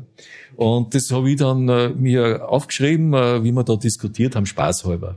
Aber das Anforderungsprofil hat enthalten, das muss jemand sein, der irgendwo schon in der Wirtschaft war äh, und eine Managementfunktion gehabt hat, entweder in einem großen oder möglicherweise börsennotierten Unternehmen, der Uni-Professor ist, alternativ, oder der in einem großen Bankbereich schon internationale Erfahrung gesammelt hat mit alle anderen Sachen von den Sprachkenntnissen bis zur Managementqualität und so fort. Und aus dem heraus habe ich für mich abgeleitet, äh, ich möchte es eigentlich nicht machen, weil Nein, ich habe die, ich hab die finanzielle Kompetenz in der Weise äh, aus meiner Sicht nicht gehabt, dass ich sowas Kannst schon machen, aber dann äh, bist so wie die anderen. Äh, nämlich zeitlich, zeitlich total äh, mehr oder weniger äh, mit dem Ganzen jetzt äh, eingeschränkt etwas anderes zu tun. Du musst es hauptsächlich machen. Und zum Zweiten, es fordert die derartig, dass da alle anderen Sachen auf der Strecke bleiben. Da habe ich die, die Konsequenz aus dem gezogen, das ja nicht zu machen, weil es gibt da zwar Macht, auf der anderen Seite aber würde ich sagen, eben sehr viel an äh, zeitlichen Verpflichtungen und an inhaltlichen Verpflichtungen. Da haben wir dann äh, den Hans-Jörg Schelling genommen und ich finde, ja, äh, der Hans-Jörg Schelling hat es grosso modo äh, nicht äh, schlecht gemacht, weil Nehmen wir nur ein Beispiel, er hat also die Problematik Hypoalpe Adria gelöst. Ist uns natürlich dann entgegengekommen, äh, dass dort bei der Versteigerung und Verwertung sehr viel Geld hereingekommen ist, aber vorher haben die alle immer nur das Thema herumgeschoben und äh, so haben wir das Thema einigermaßen gelöst. Ich muss allerdings sagen, was ich vorher gesagt habe, ich würde bestimmte Dinge wahrscheinlich auch nicht mehr tun. Ähm, also bei der Steuerreform äh, äh, hätte man vielleicht das eine oder andere anders machen sollen, weiß ich nicht. Auf jeden Fall im Großen und Ganzen war es das und im Großen und Ganzen äh, finde dass das auch notwendig wäre für jeden anderen, der da ein Profil macht für einen Minister, äh, was er können sollte, weil äh, das ganz wichtig ist und nicht wichtig, dass du irgendwo sagst, hey, jetzt haben wir da nicht, der ist uns ausgefallen, kennen wir nicht da irgendwen anderen und so fort und dann rufen wir den an, ah, der ist gerade nicht da, nehmen wir den. Also die, die Ministerbesetzungen sind ja in der Weise zum Teil im letzten Moment äh, ziemlich eigenartig. Ich habe Sie jetzt nicht ohne Grund auf äh, Spindeleger, das Finanzministerium und äh, Schelling angesprochen. Spindeleger hat einen Kabinettschef namens Thomas Schmidt. Den hat Schelling dann übernommen als Finanzminister und ihn dann 2015 zum Generalsekretär gemacht. Und als Generalsekretär des Finanzministeriums war ja Thomas Schmidt dann offenbar in der Lage, Entscheidungen zu treffen, die unter anderem dazu führten, dass eine Menge Steuergeld vom Finanzministerium Richtung Boulevardzeitungen gegangen sein soll, im Abtausch für freundliche Berichterstattung über Sebastian Kurz und auch im Wege von, Achtung, Scheinrechnungen, sehr erstaunlich fürs Finanzministerium, mit äh, der Meinungsforscherin äh, Sabine Beinschab abgerechnet wurde für Jubelumfragen zu ihrem Nachteil zugunsten von Sebastian Kurz. Also wenn ich mir jetzt genau überlege, ohne die Mittel des Finanzministeriums wäre der politische Aufstieg von Sebastian Kurz möglicherweise nicht machbar gewesen. Das heißt aber auch ohne Thomas Schmidt wäre das möglicherweise nicht machbar gewesen. Frage an Sie, wäre Thomas Schmidt, wenn Sie das Finanzministerium übernommen hätten, Generalsekretär geworden? Es ist jetzt relativ spekulativ. Ich glaube nicht. Äh, wobei ich sagen muss, ich habe mit dem Thomas Schmidt nie eine Auseinandersetzung gehabt, bis heute nicht. Und war eigentlich verwundert, wie ich dann äh, die Chats-Protokolle gelesen habe, äh, wo ich eigentlich nur als Arschloch und sofort tituliert worden bin, aber nicht nur von ihm, sondern auch von seinem Gesprächspartner äh, muss mich schon insofern äh, einigermaßen jetzt, äh, man, man ist eh nicht so heikel oder so befremdet, weil ich mir schon gedacht habe, äh, im Endeffekt der Bundeskanzler oder wer anderer sollte doch selbst im Telefonat äh, im Innenbereich äh, sich eines anderen Tons irgendwo befleißigen, weil das macht auch nicht Schule. Das ist, ich meine, was, was sind das für Leute? Die müssen sich wirklich denken, sie beherrschen alles und können sich alles erlauben. Also, das habe ich eigenartig gefunden, aber das ist nur der eine Teil des Auftretens. Der andere Teil ist, was man sich da in der Form alles sozusagen herausgenommen hat. Und äh, das kann nur in einem total äh, überzogenen Unverständnis sein, was geht und was nicht geht. Und ist er jetzt Gegenstand äh, von entsprechenden Erhebungen und Ermittlungen. Und ich glaube, das ist eigentlich der entscheidende Punkt, weil äh, ich bin selber Jurist und Untreue äh, wenn ich sozusagen etwas mache, was ich nicht dürfte, mit Mitteln, äh, die ich verwalte, das ist relativ leichter beweisbar als alles andere. Also da wird nächstes Jahr ganz sicher noch einiges kommen äh, und wird eine Frage sein, die halt die Politik da berührt. Und im Endeffekt, ob ich ihn ernannt hätte als Generalsekretär, ich glaube nicht, aber spekulativ. Aber Sie lassen mir jetzt die Kausalkette. Wenn Sie damals den Finanzminister gemacht hätten, wäre Thomas Schmidt nicht Generalsekretär geworden, dann hätte das System Kurz kein Geld bekommen, dann hätte es das System Kurz nie gegeben. Das, ich glaube, dass das irgendwie fast frappierende oder, oder, oder skurrile ist.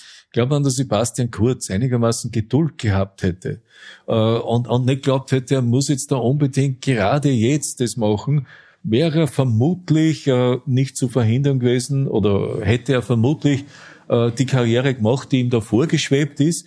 Und was mich irgendwo immer schon ein bisschen frappiert oder, oder, oder stört ist, schauen Sie, ich habe äh, durch einige äh, andere Politiker in andere Länder kennengelernt. Und wenn Sie mit einem Deutschen äh, äh beisammengesessen sind äh, beim ähm, Essen oder am Arbeitsgespräch, waren sie teilweise verblüfft, was die inhaltlich drauf gehabt haben. Und beim Sebastian Kurz habe ich nie eine inhaltliche Auseinandersetzung jetzt geführt oder, oder, oder verloren oder, oder kämpfen müssen, weil das war eigentlich nicht das große Thema. Äh, und naja, naja Sie, Sie sollen jetzt nicht lachen, sondern die, die andere Frage ist, kennen Sie eine Rede von ihm, wo außer Anekdoten jetzt wirklich gute Ansagen dabei waren? Nämlich eine politische Rede, wo ich sage, das ist mein Credo. Da waren lauter so Sachen, die sie auch heute noch hören. Also die, die in der Früh aufstehen, die sollen nicht die Dummen sein und was weiß ich was. Das sind, das sind wunderbare Anekdoten, aber im Endeffekt, das ist kein inhaltliches Credo.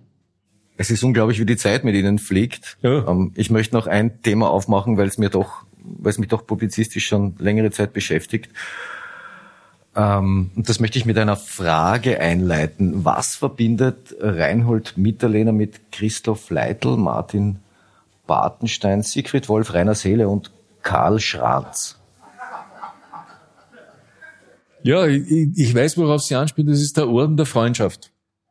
Jetzt müssen Sie noch sagen, aus welchem Land der ist. Aus Russland. Sowjetunion. Also Sowjetunion gibt's ja nicht mehr, Russland. Sie haben ihn 2016 von Wladimir Putin bekommen. Persönlich? Nein, Nein, von Medvedev, aber persönlich. Okay. Äh, da war die Krim schon annektiert. Kann man da nicht sagen, na, den will ich nicht? Also jetzt in der Retroperspektive, äh, nämlich unter Einbeziehung der Ukraine, Russland, äh, des Überfalls von Russland auf die Ukraine, ja, kann man sagen, hätte man sagen müssen, wahrscheinlich nein, den möchte ich nicht, den Orden. Dankeschön. Äh, dazumals äh, haben wir alle eine Fehleinschätzung gehabt, äh, praktisch die Krim anbelangt weil äh, wir so irgendwie der Meinung waren, und das ist natürlich jetzt äh, falsch in der Rückblickbetrachtung, naja, dass dort eigentlich der Großteil der Bevölkerung diese Lösung, wie sie scheinbar getroffen wurde, will.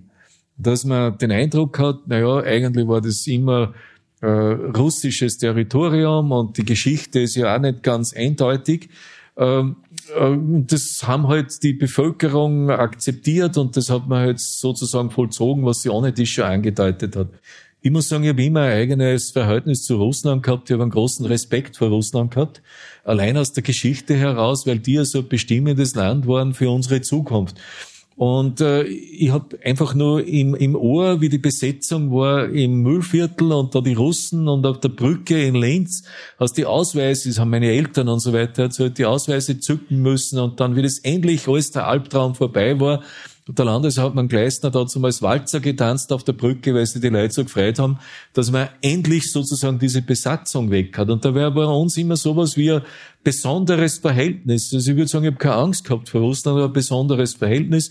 Und meine Mutter hat dann im Jahr 1989, wie wir den Antrag gestellt haben in Richtung europäischer Beitritt, wie der Alois Mock da ein Schreiben formuliert hat, hat meine Mutter gesagt, hoffentlich werden die Russen das erlauben, weil die Russen sind unsere Schutzmacht. Und deswegen ist, glaube ich, in ganz Österreich, das war nicht nur ich allein, haben wir immer ein besonderes Verhältnis zu Russland gehabt. Eigentlich haben es viele ja so interpretiert, ein, gutes Verhältnis, weil im Endeffekt die Leitung, die über Baumgarten nach Österreich gegangen ist, hat uns ja auch was gebracht.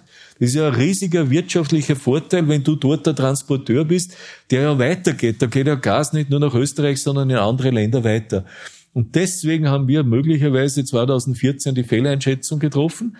Ich weiß, dass wir dann sogar einen weiteren Fehler gemacht haben. Wir haben nämlich dann im Juni, war der Putin auch in Österreich zu Gast. Und das hat der äh, EU eigentlich schon weniger gepasst. Muss ich ganz ehrlich sagen, hat der Juncker angerufen, was macht ihr da? Und so war, war nicht so gut. Dann ist die Geschichte ja entstanden mit dem Christoph Leitl da, wo der Putin sagt, äh, also der Leitl sagt, er ist schon so lange Präsident und der Putin sagt dann Diktator. Guter Diktator. Guter Diktator. Guter Diktator. Guter Diktator. Diktator super, aber im Endeffekt der Diktator sitzt woanders und das war natürlich dann jetzt die Bekräftigung dessen, von dem wir gesprochen haben, äh, war ein Fehler des Jahr 2014, hätte wahrscheinlich auch nicht vermieden, wenn wir anders geredet hätten, ähm, was dann weiter passiert ist. Aber in Wirklichkeit muss man natürlich sagen, äh, was die Gasabhängigkeit anbelangt, das ist immer so schön gesagt jetzt, dass wir eigentlich hätten aussteigen müssen und verhindern müssen ich habe immer gesagt, man muss sich das so vorstellen, wie wenn ich eine, ein Haus habe mit einer Wasserleitung. Und die Wasserleitung ist die Gasleitung Baumgarten. Und dann sage ich, okay, jetzt kommt alles über die Wasserleitung da rein und wir sind super versorgt. Wir dürfen aber nicht so versorgt werden. Wir schauen, dass wir über Kübel und Container das Wasser kriegen ins Land. Und das Wasser, was ich halt da kriege und in das Haus brauche, ist halt leider teurer als alles andere für die Industrie, weil das muss ich mir über Liquid Gas oder andere Leitungen oder sonst was besorgen, aber machen wir. Dann habe ich nicht so eine große Abhängigkeit. Natürlich hat das ein Land wie Österreich nicht getan. Weil man, was Besseres als so eine Versorgung gibt's nicht. Und ich muss dazu sagen, im Jahr 2019 hat ja die Ukraine, äh 2009, hat ja die Ukraine das Gas vollkommen abgesperrt. Dann haben die Russen alles unternommen, um uns schadlos zu halten. Und schadlos zu halten war, dass wir halt das Gas über Oberkappel und die Leitung nach Österreich über äh, die sogenannte Umdrehung der Leitungen gekriegt haben. Äh, nicht nur im eigenen Interesse, dass sie so nett sind und so, sondern sie hätten natürlich auch Schadenersatzprozesse und anderes fürchten können. Aber im Endeffekt war unsere Idee, naja, die haben das Gas, die Leitung nach China gibt's nicht, die kommen maximal nach ein paar Jahren zustande. Also werden die ja Interesse haben, dass das gegenseitig funktioniert. Und bei dem Interesse stehen wir eigentlich, muss man sagen, unter Anführungszeichen leider heute noch. Denn äh, was wir heute halt alles teuer eingekauft haben, also Sie erinnern, die strategische Gasreserve um äh, drei Milliarden Euro war halt dann, wie die Preise gefallen sind, 700 Millionen Euro wert. Und dann sagen sie, der Gasconnect, sprich der, der OMV, nicht der Gasconnect, die gehört zum Verbund, sondern der OMV, ja, na ja, aber das müsst ihr zahlen. Also da ist der Staat dann in Vorleistung getreten. Also die Geschichte ist nicht ganz so einfach, wie man das eigentlich gerne hätte. Und äh, ist auch in Zukunft noch nicht so einfach, äh, weil im Endeffekt äh, die Ukraine zwar sagt, sie werden das Gas abdrehen, aber soll das ein Beitrittskandidat oder ein EU-Land tun? Äh, und kann das ein EU-Land tun? Ich glaube, das wird schwierig werden. Die andere Frage ist natürlich, müssten wir nicht jetzt die Leitung, ich habe von Oberkappel gesprochen, die Kapazität dort erweitern und da fehlt uns halt eine rechtliche Grundlage. Und äh, der Verbund äh, die Gasconnect sagt einfach, ja, wenn wir keinen Auftrag haben und keine Nachfrage, machen wir es nicht. Das könnte uns dann einmal auf den Kopf fallen, weil ein, mehr oder weniger halt auch Angebot schafft Nachfrage. Also das würde schon seine Relevanz haben. Wird aber ein ganz heißes Thema noch werden. Zusammengefasst, ja, wir haben da äh, alle in Österreich, das waren nicht vier nur allein, sondern wahrscheinlich auch viele andere mehr, hilft aber nichts. Das war ein, eine Fehleinschätzung, äh, weil Sie angesprochen haben, den Orden, den habe ich äh, nicht zurückgegeben weil ich mir gedacht habe, das wäre zu pathetisch, wenn es dann in eh schon zurückgetreten an Ohren irgendwem schickst, wem soll ich den schicken? Wo, wo haben sie ihn denn jetzt? Der, äh, den habe ich so wie alle anderen Orden, äh, ich habe mehrere Orden und die trage ich dann immer zu Hause, nicht? Nein, der, der Karl Schranz hat den, der Karl Schranz hat den Orden immer am Opernball gehabt. Tatsächlich, den russischen Ja, Orden. tatsächlich. Okay. Wobei sie, ich meine, das ist ja auch interessant, das ist jetzt eine Anekdote, aber es stimmt halt. Wenn sie in Linz mit einem Orden auf einen Ball gehen, schauen ihnen die Leute an, wie wenn's, wenn sie in Wien am Opernball gehen und haben keinen Orden oben und sagen, keiner Politiker, sondern alle, haben sie keinen Orden? In Wien ist da komplett anders, also. Aber Sie kommen relativ gut mit den Gepflogenheiten klar hier, glaube ich, oder? Mittlerweile. Naja, ich, ich habe doch schon einige Orden jetzt und so. und jetzt, weil Sie das gerade ansprechen, äh, wie ich zurückgetreten bin, habe ich am selben Tag äh, als Akt der Befreiung äh, meinen Frack weggeworfen. Der war noch bestens beieinander. Alle gesagt, was, meine Familie, was machst du? Ich Nein, das brauche ich jetzt nicht mehr und sollte wieder mal gehen, leih mir was aus. Sie haben, als Sie die politische Funktion zurückgelegt haben, den Frack weggeworfen. Sehr interessant, ja. Ja, wenn wir Assoziation alles wissen, was da nämlich kommt. Äh, Sie haben natürlich dann die Aufgabe, Sie müssen irgendwo alles räumen. auch, ne? Und im Endeffekt stehen dann Kisten äh, zu Hause und da haben Sie dann irgendwo äh, so das Gefühl, naja, eigentlich muss ich jetzt dann auch entschlacken und fangen dann an, das und das und das wegzuwerfen und dann kommen Sie drauf und sagen, brauche ich das eigentlich noch? Und das ist natürlich ein bisschen weit hergeholt, weil da war gerade kein Opernball im Mai.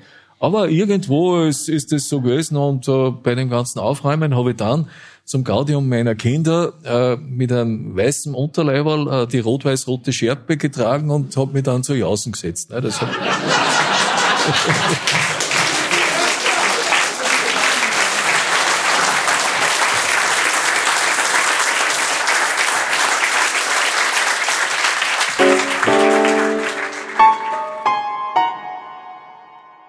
Hier endet unsere Aufzeichnung aus der Kulisse. Wie gesagt, ich denke, es war für alle Beteiligten ein guter Abend und auf der Bühne scheint die Dunkelkammer auch zu funktionieren. Ja, ich denke, wir werden das 2024 fortsetzen.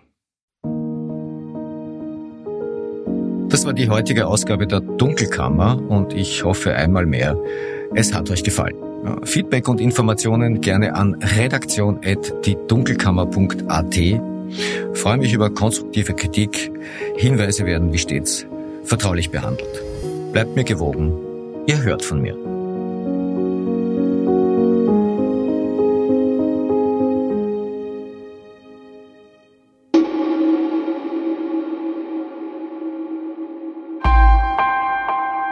Missing Link